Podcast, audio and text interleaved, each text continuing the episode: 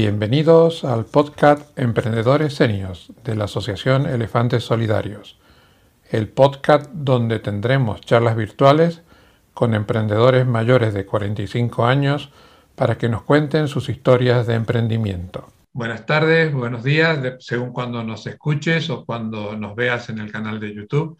Soy José González de Elefantes Solidarios y hoy vamos a introducir una pequeña novedad en el podcast vamos a incorporar a una segunda persona de Elefantes Solidarios y vamos a irnos virtualmente a Barcelona para tomar un café con Carmen Moruno. Voy a empezar saludando a Paloma de Elefantes Solidarios. Hola Paloma. Hola José, gracias por eh, la invitación y la oportunidad de participar también en estos cafés virtuales tan interesantes. Y ahora saludamos a nuestra invitada. Hola Carmen. Hola José y hola Paloma. Carmen. Encantada de estar aquí con vosotros, que me hayáis invitado a este café virtual. No, los, encantados somos nosotros de que nos hayas destinado este ratito para hablar contigo. Cuéntanos quién es Carmen Moruno. Uf, esa es casi la, la pregunta del millón de dólares. Bueno, Carmen, como todas las personas, supongo que somos un poco poliédricas, ¿no? Que tenemos como muchas caras o muchas facetas y en mi caso, mm, bastantes. He tenido varias vidas profesionales y personales, como la mayoría, pero yo empiezo, lo que me caracteriza principalmente es que soy muy creativa, muy curiosa y eso son dos características muy importantes para cualquier emprendedor. O sea que, y llevo el emprendimiento, supongo, en el ADN. o sea que, porque mi padre ya fue una persona también emprendedora y, bueno, mm, digamos que yo la primera empresa la monto con 18 años. mi primera empresa es una, comercial de, de, productos químicos, o sea, no tiene nada que ver absolutamente con lo que realizo actualmente. Y después la otra que, pero bueno, era algo que fue puntual, fue durante un tiempo, porque bueno, porque había estado trabajando en una empresa de productos químicos, y, pero luego ya empiezo a desarrollar cosas que realmente me gustan. Y bueno, yo estudio interiorismo y monto una empresa de rehabilitación de viviendas locales y bueno, todo lo que es comercio también. Y ahí la empresa crece bastante, es una SL, monto una SL y llego a tener 22 personas trabajando conmigo. Y esto lo monto con 20 años más o menos tendría. Y o sea que bastante. Después, todo lo que eran industriales era una parte externa, pero en plantilla tenía, llegué a tener 22 personas. ¿no? ¿Y el cambio?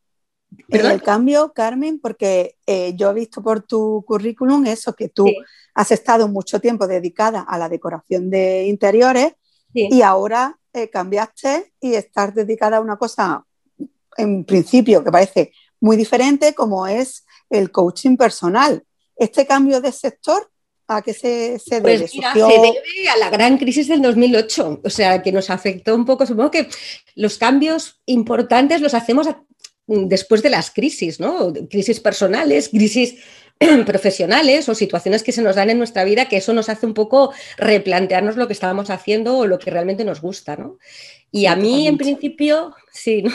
a mí en principio el 2008 tengo la suerte en un inicio que, que, no, me, no me coge en el 2008, pero sí que veo ya cómo empieza el sector a estar muy tocado, entonces afortunadamente las vi venir y fui un poco deshaciéndome, entre comillas, lo de deshacerme ¿no? Mm, del personal para poder ir liquidando de manera saneada sin, tener que estar endeudada. Y yo al final, en el 2012-2013, es cuando realmente eh, decido mm, paralizar la empresa. Digo paralizar porque no la cierro, bueno, sí que el local y todo lo demás, pues lo alquilo y demás, pero lo dejo en stand-by a ver que el mercado un poco si se reactiva. Tengo la suerte, y digo la suerte porque seguramente algo habría hecho también bien, pero hay factores suerte, ¿no? Que, bueno, que, no me descapitalizo y que soy capaz de poder cerrarla de forma saneada, ¿no? Y, y entonces en ese tiempo pienso, bueno, es el momento ahora de parar, para reparar y, dedicarme a muchas cosas que me había apetecido mucho estudiar y que me había apetecido mucho hacer y que nunca lo había hecho por falta de tiempo, ¿no? porque siempre, pues bueno, priorizaba mi, tarea laboral de, como interiorista. Has tocado... Y ahí me empezó... perdón, perdón. Has tocado varios puntos que, que, me gustaría destacar porque creo que son muy importantes. Tú has tenido una evolución desde muy jovencita con, el emprendimiento y ha llegado un momento por una situación externa donde has tenido que parar esa vocación emprendedora que venía de familia y que te ha llevado hasta el 2011, eh, ¿realmente llenaba todas tus, expectativas de emprendimiento o ha sido un poco eh, dejarte llevar por la tradición familiar? No, no, no. En principio realmente era algo que me gustaba y me sigue gustando. ¿eh? Quiero decir, a mí el interiorismo me sigue gustando y mucho. O sea, de hecho, a veces no puedo evitar, cuando veo un plano, empezar a hacer distribuciones. O sea, es algo que me va, me va en el ADN también, ¿no? Pero sí que es verdad que cuando, cuando yo hago esa parálisis para poder empezar a retomar cosas que me apetecía hacer, como pues bueno, decir, bueno, ahora no puedo hacer esto, el mercado está muy quemado, o sea, tenía dos opciones, o bien bajaba precios, el mercado estaba muy mal, eh, el teléfono sonaba poco, entonces mantener la infraestructura que yo tenía en aquel momento a mí me salía muchísimo más caro que dejar inhabilitada la empresa. Entonces creí que era el momento de parar en ese aspecto. Y después de haber estudiado otras cosas y demás, cuando el mercado se reactiva, yo decido volver a, o sea, volver a reactivarla, pero con otro planteamiento distinto. O sea, mi planteamiento a partir de ese momento es, en vez de tener gente en plantilla, subcontratar todo lo que son externos, ¿no? todo lo que es eh, albañilería, em, aluminio, parquet, absolutamente todo, y estar un poco más de freelance. ¿no? Eso te permite, porque una de las cosas que tiene en tener una infraestructura grande, con una empresa, grande, entre comillas, eso de grande, ¿no? pero con, con personas, es que mantener eso eh, mm, cuesta. Es decir, tienes que a veces acceder a proyectos que no te resultan rentables económicamente, pero que necesitas un mínimo para poder cubrir los gastos. ¿no? Entonces, me empiezo a plantearlo desde, desde otro prisma, desde otra historia. ¿no? Pero, ¿qué ocurre? Lo que ocurre es que claro, yo tenía, estaba acostumbrada a tener mi personal, donde tú más o menos pues eh, mantienes los plazos, los timings se pueden cumplir de manera eh, eh, de, buena manera, mientras que por el contrario, cuando tú tienes que depender de terceros, gente que son externos, el control un poco lo pierdes. Ese control que tú tienes lo pierdes. Entonces empecé a quemarme un poquito con el tema de mi trabajo, sino lo que era el, lo que tenía que delegar, ¿no? Entonces a veces era, era difícil y complicado el, cumplir los timings. Los cumplía, pero me costaba sudor y lágrimas, entonces eso me quemó un poquito.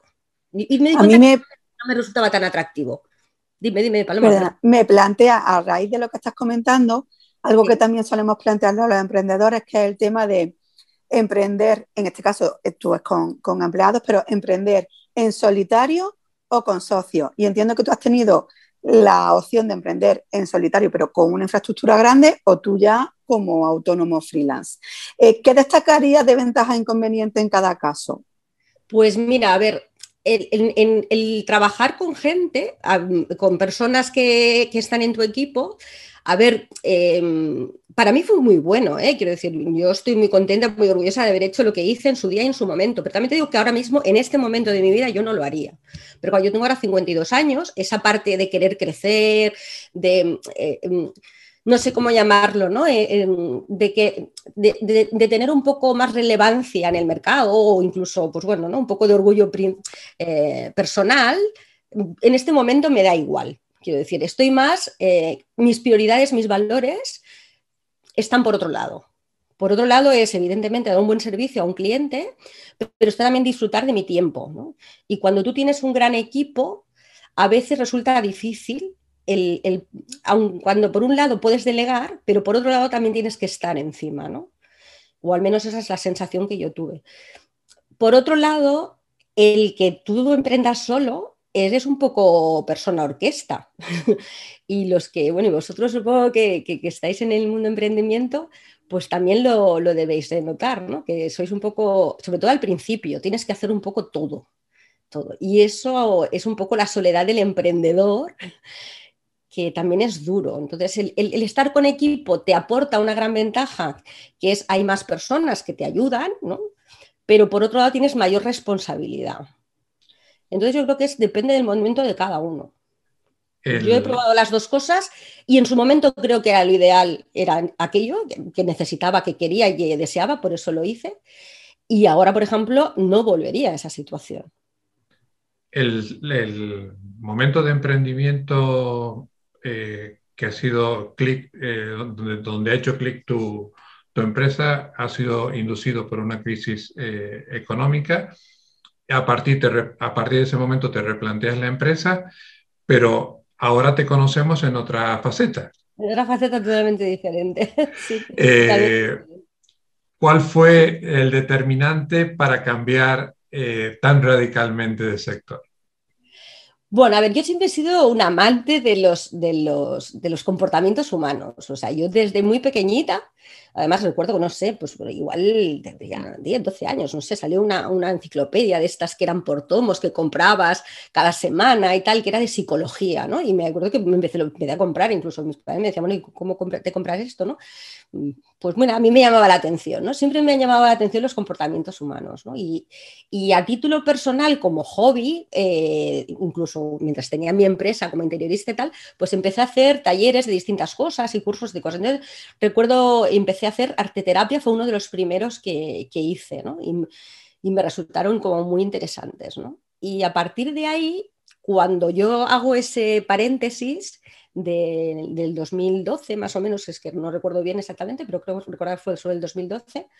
Ahí es donde yo entonces me, propongo el decir, bueno, voy a investigar por aquí, como era algo que realmente me apetecía, entonces pues hago un máster de coaching, luego hago uno de PNL y hago distintas, empiezo a, tirar un poquito por esas facetas, ¿no? por, ese, por ese lado. ¿no? Y mi sorpresa es que me gusta mucho que me gusta mucho. Entonces, cuando retomo la empresa, un poco lo que os comentaba, ¿no? Y empiezo a hacer, me doy cuenta que me deja apasionar el interiorismo. Yo soy una persona que necesito apasionarme con aquello que hago. Y entonces decido, voy a probar por el tema del coaching y demás, y monto una empresa que no es la actual, que es ahora es Canry, y que se llama Armonía Integrativa. Entonces ahí hago una mezcla Eh, porque además hice también asesora de imagen, e imagen corporativa, y, me decanto por, por un sector, pero no me acaba de convencer. Y al final acaba tirándome de nuevo la empresa. La empresa. Y hago formaciones para empresas. Y a raíz de ahí, pues eh, monto Canry. Tú en, tu perfil de, LinkedIn eh, pones dos cosas que, que, me han resultado curiosas y muy atractivas. Pones que eres una persona curiosa y luego pones que eh, ayudas a la gente a, limitar el estrés. ¿Tú qué crees que tiene, qué relación tiene el emprendimiento con la curiosidad o la curiosidad con el emprendimiento, por un lado, y por otro lado, eh, hasta dónde nos limita la situación de estrés a la hora de desarrollar nuestra creatividad, nuestro, nuestra curiosidad. A ver, la curiosidad y el emprendimiento tiene mucho que ver, decir, porque las personas curiosas necesitamos de forma constante el alimentarnos, ¿no? Y esa propia alimentación te hace investigar y probar, es más fácil que tú puedas eh, tirar adelante hacia cualquier proyecto, ¿no? Digamos que te da una motivación extra, que es importante para cualquier emprendedor, esa curiosidad. ¿no? Aparte, como emprendedor, de forma continuada, o al menos supongo vosotros también lo, sabréis, eh, tienes que estar como, si no en, en, la cresta de la ola, pero sí que sabiendo más o menos lo que se está cociendo, lo que se está haciendo en, tu sector, ¿no? Sobre todo si eres emprendedor online, ¿no? Quiero decir, con mayor, mayor razón. Entonces, claro, la curiosidad es si no tienes curiosidad va a ser difícil porque cualquier cosa que tengas que hacer eh, te la vas a tener casi que imponer, mientras que la curiosidad es una motivación. Entonces, para mí es, prioritario. Referente al estrés, ¿qué tiene la pregunta exactamente que me habías hecho, José? Perdona, era... Los limitantes que, que mm, tiene el estrés a la hora de desarrollar o la productividad o la creatividad. Muchas veces la situación de estrés, te lo pregunto por lo siguiente, nuestro público eh, y al que queremos ayudar es eh, gente que por la actual situación de pandemia y situación eh, económica se ha visto con un ERE, con un ERTE o, sin o, sencillamente es que su, su negocio actual no funciona, por lo tanto está sometido a muchísimo estrés y siempre ha tenido la, la semillita del emprendimiento y cree que emprender es la solución. Yo siempre advierto de que emprender es muy bonito, pero emprender por necesidad es muy peligroso, sobre todo si no tienes todo el estudio previo y muy bien atados los números para no poner en riesgo tu patrimonio. Por eso te preguntaba sobre el estrés, si el estrés a veces es favorable, pero en otras situaciones yo creo que lleva a tomar eh, decisiones equivocadas. No sé, tú cómo lo ves. Estoy de acuerdo contigo, José. y más, como bien has dicho, esta pandemia nos ha hecho un poco cambio de paradigma para muchos, ¿no? Y, personas que hasta ahora creías, bueno, personas, todos en general creíamos que teníamos atados muchas cosas, la realidad es que luego lo que crees que tienes atado no lo tienes tan atado. Y, cosa, y empiezas un poco también a tomar conciencia de qué, de mm, qué valores, qué importancia tienen en tu vida, pues bueno, tanto el trabajo, la familia y demás, ¿no? Claro, pero cuando uno toma la decisión, como bien tú has dicho, por necesidad, o bien porque tiene un ERTE, o porque tiene un ERE, o porque realmente se han quedado sin trabajo, o este tipo de cosas, a veces sí que es cierto que es peligroso. ¿Por qué? Pues como tú bien has dicho, porque se toman decisiones precipitadas eh, para, esa para cubrir esa necesidad de trabajo, de, tener un, un trabajo y una situación laboral distinta. ¿no? Hemos de tener en cuenta, y todos los que somos emprendedores, unos en mayor o menor medida lo hemos podido sufrir, que cuando uno empieza no tiene, o sea, no tienes un cliente al día siguiente. Y más en el, en el, emprendimiento online, quiero decir.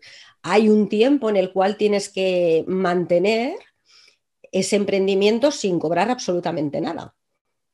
Entonces yo siempre a mis clientes, que les aconsejo en las mentorías que hago como la brújula del emprendedor, lo que digo es que tienes que tener un colchón mínimo para poder aguantar durante unos meses que, eso te permita vivir sin necesidad de sumarle más estrés del que ya tiene, esa incertidumbre que tiene el emprender. Porque una de las cosas que tenemos que tener claro es la tolerancia al emprendimiento, a no tener las cosas, a no saber lo que va a pasar mañana, ni pasado, ni al otro, ¿no? Y, y una emprendedora ha de vivir con ello y ha de poder gestionar ese estrés que le, que le puede provocar, ¿no? Entonces, mm, yo precisamente por eso me especialicé un poco en estrés también, porque como emprendedores todos, y sobre todo al principio, se nos genera mucho estrés. Situaciones personales, cómo, cómo empezamos a adaptarnos a ese emprendimiento, sobre todo si vienes, no vienes como de otro emprendimiento, sino que vienes a lo mejor siendo un trabajador por, por cuenta ajena. Entonces, eso nos va a generar un estrés añadido. ¿no? Entonces, es importante trabajar eh, esa gestión emocional y económica. no nos olvidemos de la gestión económica también. Esto me, lleva a un tema que para mí personalmente, bueno, y para muchos emprendedores es muy importante, que es el tema de la conciliación, porque es uno de los eh, problemas que, tenemos hoy en día. Eh, entonces, eh, tú que hablas mucho también de esto, de la gestión del tiempo, en tus seminarios y demás, pues quería mm, tener la oportunidad de preguntarte qué cuál ha sido el mayor reto que has tenido tú que superar a este respecto y qué consejo daría a los emprendedores para llegar a una conciliación eh, efectiva. Efectiva. Bueno, yo, yo te decir que personalmente mm, mi situación, yo no tengo niños, entonces, eh, para las personas que tengan hijos es mucho más complicado porque tienes que dedicarle un tiempo a esos niños. Si además estás en pareja, pues también necesitas dedicarle ese tiempo a tu pareja y, dedicarte el tiempo a ti. Yo en este caso no, eh, hay dos partes que no las tengo, con lo cual me resulta, entre comillas, más fácil el poder dedicarme a mí misma. Pero yo una de las cosas que siempre recalco y que además cuando hago trabajos o talleres para gestión del tiempo es eh, trabajar con tres facetas. Bueno, voy a nombrar ahora tres cositas, como así, como, eh, como apuntes. Uno es el time blocking. El time blocking para mí es importante, es decir, por ejemplo, no sé si nos acordamos de cuando, de cuando íbamos al colegio que teníamos los lunes por la mañana gimnasia, los martes a las 11 tal. Quiero decir que siempre, más o menos cada semana, teníamos eh, distribuido un calendario donde realmente realizábamos unas tareas. Entonces yo digo que siempre cuando nosotros pasamos de una tarea a otra, lo que ocurre es que de, cuando pasas de una a otra, ese tiempo en que vuelves a concentrarte en la siguiente tarea va a requerir una pérdida, entre comillas, de tiempo. Lo ideal, ¿cuál es? ¿Qué es? Pues bueno, por ejemplo, si tú un día estás, pues para las personas que a lo mejor graban YouTube, ¿no? Pues es mejor preparar a lo mejor todo el equipo para poder grabar y dedicar un día a lo que son grabaciones. En vez de grabar tan solo, pues un, un, episodio, un, un vídeo, pues grabas dos o grabas tres. Cuando pones a editar, exactamente igual. Quiero decir, que intentar hacer bloques de tiempo donde eso nos va a, generar, nos va, nos va a hacer que ahorremos ese tiempo. ¿no? Eso es una de las cosas. Otra es que yo siempre digo que mm, poner como tres, tres, tareas principales, una principal y, tres, y dos más secundarias, diarias que no puedes dejar de hacer antes de plegar de trabajar la más fuerte o la más complicada o la que te va a dar más pereza, ponerla a primera hora. Bueno, lo de primera hora aquí he de matizar, ¿no? porque todos no tenemos el mismo cronotipo. Hay personas que somos más alondras, que por la mañana eh, somos más productivas y hay personas que por el contrario son más productivas por la noche. Entonces, eh, dependiendo de cuál sea tu cronotipo, pero si tú eres una persona que rindes más por la mañana, lo primero es ponerte la piedra angular, la que realmente en el día tienes que hacer, por la, mañana. Y, una, y otra de las cosas así a, grandes rasgos es hacer revisiones. Yo hago revisiones semanales y diarias de las cosas que realizo. ¿Qué cosas han funcionado? ¿Qué cosas no han funcionado y por qué no han funcionado? Hacer un poco un análisis. Y en ese análisis semanal, yo, perdón, ¿Debo agua? Sí, sin problema. Eh, llevamos casi media hora hablando y es normal que se te seque la garganta. Sí, ¿no? A mí dije que yo hablaba bastante. Entonces, una de las cosas de las revisiones que se hacen semanales es poner, o sea, en el calendario un tiempo para dedicarte a ti mismo importantísimo. Para a ti mismo, a lo que tú realmente desees. Puede ser estar tumbado en el sofá, puede ser irte a correr o puede ser mm, irte de cena con unos amigos. Es igual, un tiempo en el cual te dediques a ti. Otro tiempo en el cual te dediques a una parte eh, más intelectual o que realmente o, que estés, o que hagas un curso o de alguna manera que estés cogiendo recursos para tu propio emprendimiento, ¿no? Dedicar unas horas a ese, a ese alimentar ese aprendizaje para tu propio emprendimiento.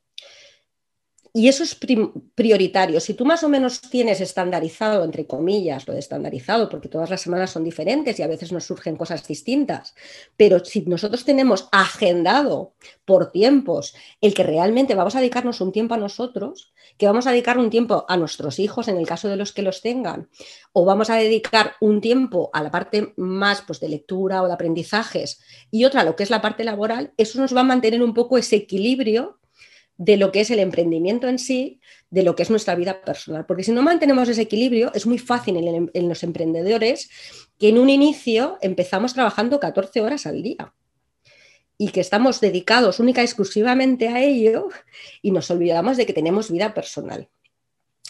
Eso genera estrés, aumenta la incertidumbre, porque cuando nosotros no estamos bien, nuestra tolerancia o nuestra gestión del estrés y nuestra gestión emocional no es la misma. Con lo cual eh, es importante el dedicarnos tiempo para nosotros. Yo siempre lo digo, poneros en vuestras agendas.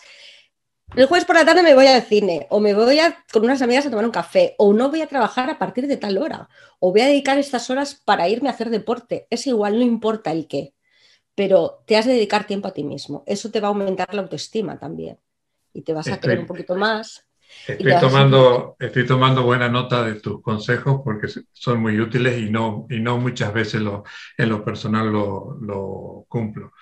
Estamos ya casi terminando, pero no quería dejar de hacer dos preguntas a la Carmen empresaria, a la Carmen empresa.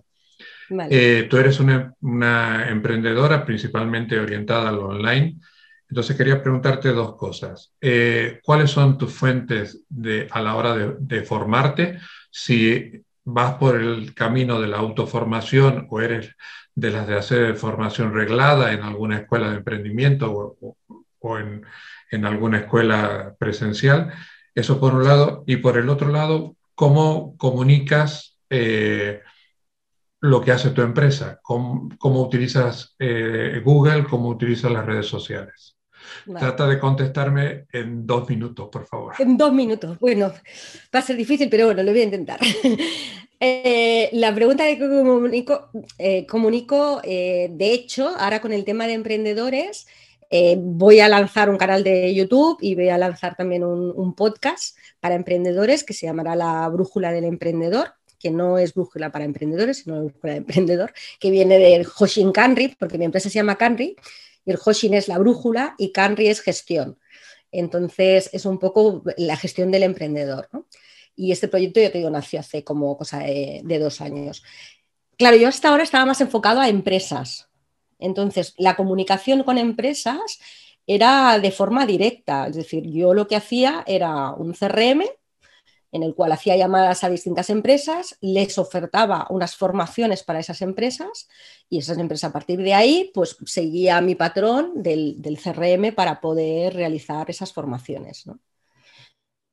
No sé si he sido demasiado escueta. No, no he contestado exactamente a tu pregunta.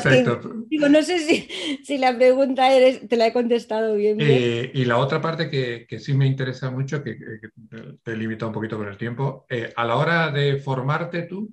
Eh, ah, sí, la, otra pregunta, perdón. ¿Qué, recurso, de, dónde tiras? A ver, yo, yo mm, tanto a nivel, o sea, he hecho algún que otro máster Quiero decir, eh, esos másters, mm, pues por ejemplo, en, PNL, pues he mirado más o menos cuáles son los referentes en el mercado o quiénes son pues, eh, los que realmente inventaron en este caso la PNL y he intentado formarme a través con ellos. Eh, en coaching, pues he buscado pues, un máster que realmente fuera importante y que tuviera repercusión mediática y sobre todo pues, que estuviera avalado pues, por, por la ICF, que es la Asociación Internacional, y, por ASESCO, que es la Asociación Española. Y luego todo el resto de formaciones que he hecho, pues desde eh, comunicación, eh, liderazgo, gestión de equipos y tal. Esto tanto he leído mucho como además he hecho formaciones presenciales en distintas escuelas. La verdad es que desde Fomenda Formación, mm, pasando por eh, ahora no me acuerdo la otra, ¿cómo se llama? Pero digamos, más, más por el... Más por el, por el lado formal, ¿no? Nada, ¿Prefieres ese camino no al, de ir tirando de formación de cursos aislados o de autoformación? También he hecho, ¿eh? también he hecho. Lo que pasa es que como he hecho muchas, eh, también he hecho algunas eh, informales, por decir una forma, ¿no? no sé, por ejemplo, en, en, coaching de imagen, porque claro, yo soy asesora de imagen también, aparte de coach, entonces hice uno que era coaching de imagen, ¿no? que era un poco la mezcla de ambos para... Y este lo hice, pues, bueno, de la persona pues, que, vendía el curso online y era telepresencial. Y, bueno, y este lo hice así. Quiero decir, ah. un poco, hecho un poquito de todo. Un poquito de todo, pero me decanto más por temas más, más formales. Más formales. Entre comillas, eh, formales, ¿no? Pero... Te agradecemos muchísimo haber participado. Paloma, no sé si quieres decirle algo eh, finalmente a, Carmen. Sí, pues que muchísimas gracias por participar, me ha parecido muy interesante. He tomado buena nota, el horario del colegio lo tengo, pero lo de la revisión semanal no. Así que ya he avanzado un pasito es importante. Yo siempre Muchas gracias. ¿Qué cosas están funcionando, sobre todo a hacer hincapié y qué cosas no están funcionando y por qué? Ver que un poco analizar a partir de ahí. Pero bueno, nada, para mí ha sido un placer estar con vosotros ah, una, una, cosa muy importante, eh, el spam de valor, ¿dónde te encuentra la gente? ¿Cómo, cómo, ah, bueno, claro. cómo, te, llamas eh, en redes sociales, página web? A ver, a ver, claro, nos olvidábamos de una parte importante. Pues me podéis encontrar en mi página web eh, canry.es, que además ahora también estoy montando una academia online para emprendedores y en breve estarán ya bastantes cursos eh, colgados. Actualmente tan solo hay uno que es de gestión, que os invito a que si alguno os gusta, es de, se llama No me da la vida. y esto para los emprendedores, pues ya sabéis, ¿no? O sea que, que bueno, es un curso, este es, económico y demás, pero bueno, habrán un poco de todo. Y hago también lo que son mentorías para emprendedores y lo que es coaching profesional, que es uno de, las, de, mis puntos fuertes. Y nada, me puedes encontrar en mi página web. Invito, invito, también a que miren el perfil de, el perfil de LinkedIn. El perfil de LinkedIn que está, la verdad que está muy completo. Eh, hemos, hemos, innovado hoy en un formato nuevo, espero que, haya sido cómodo de escuchar y cómodo de ver. Eh, agradecemos muchísimo, Carmen, tu tiempo de haber compartido este ratito con nosotros. A vosotros por invitarme, vamos, sin duda. Y la verdad que todo lo que has dicho ha sido muy interesante. a mí me ha motivado a replantearme algunas cosas, espero que a la gente que nos esté escuchando también. Y si te parece, nos emplazamos para dentro de un tiempo, cuando sigas avanzando con tu emprendimiento, que nos cuentes los detalles que vas incorporando. Cuando quieras estoy a vuestra disposición, encantada de, estar con vosotros. Perfecto. Muchas gracias, un placer, de verdad. Gracias, Carmen, y muchas gracias, Paloma, por haber intervenido como parte de Elefante Solidario. Nos vemos gracias a ti, José. Nos vemos. nos vemos en el próximo episodio. Hasta el próximo. Si has llegado hasta aquí, te pedimos que te suscribas al podcast, a la plataforma donde lo has escuchado, que lo compartas en tus redes sociales y por favor comenta. Todos los comentarios nos ayudan a mejorar. Muchas gracias.